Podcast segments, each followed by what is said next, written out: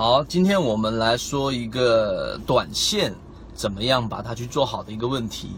那其实很多人在这一段时间也应该了解到，在我们的公众号里面，我们给大家去讲解怎么样去把这一个利润给它做好。然后呢，作为短线来说，实际上需要掌握的技巧。和我们所需要做的系统，和我们真正的这一种普通的股民的想象中是完全不一样的。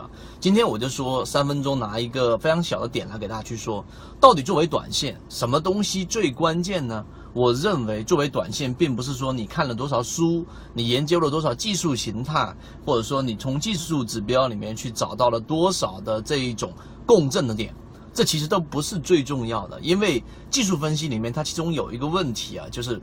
并不是所有的，或者说我们可以确定的告诉给你，在市场过程当中不会在同样的一个环境之下产生同样的事情的，只能产生类似的事情。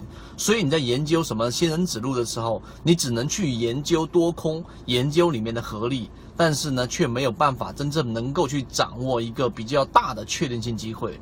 那么今天我要说的是，怎么样去掌握一个确定的一个比较大的一个机会？我的我的做法是怎么样呢？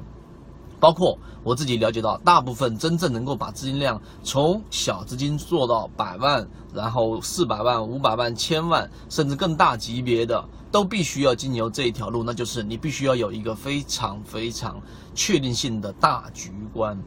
大局观是怎么样去确定呢？那大局观对于短线来说，为什么还反反而那么重要？我这样是认为的。实际上，在市场当中，每一年能够去把握的确定性机会，作为短线者，只有那么三四次左右。然后呢，在这种确定性机会，你就会是全仓满仓进去。那么一年下来的话，你就能把握到比较多、比较大的一个利润。例如说百分之五十，例如说啊翻一倍。那剩下要做的事情，这是属于进攻方向的。那么大方向是需要你要了解到一个大方向的一个政策面。另外一个就是你不可能去绕开的，要想把资金给做大的，并不完全靠天赋的，就是要看很多很多方面的信息。例如说，我们之前在公众号上面讲过，二零一七年结束，对不对？以现在为起点的话，啊五千份研报的结果。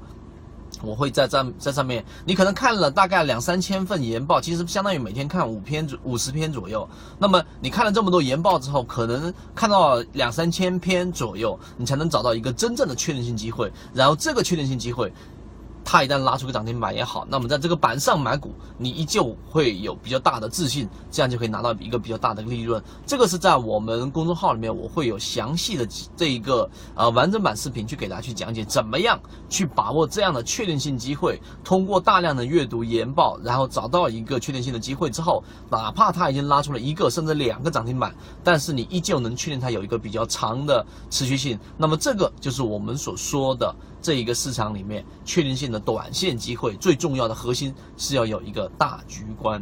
我不知道这样一个简单的概念对于你来说有没有启发，但是还是我们之前说的，在我们的这个圈子里面，我们所说的。所有内容，我们认为都是在市场里面经过考验，并且我们是百分之百确信的告诉给大家的。所以，如果说你心存怀疑，你可以做两个事情：第一个去验证，第二个在我们公众号里面的讲课以及完整版视频里面，你可以认真的作为验证。以历史来说，我们的成功率已经让大部分圈子里面已经足够幸福了。好不好？但是由于直播平台的原因，在这个地方我不方便公众公布我们公众号的位置。那你如果说真的想去做验证，想去学习的话呢，知道的人啊，帮助他这一个互相转告一下。那今天我讲的内容就是这个大局观对于短线的影响，希望对你有所帮助。好，再见。交易过程当中没有亏钱的股票，只有亏钱的操作。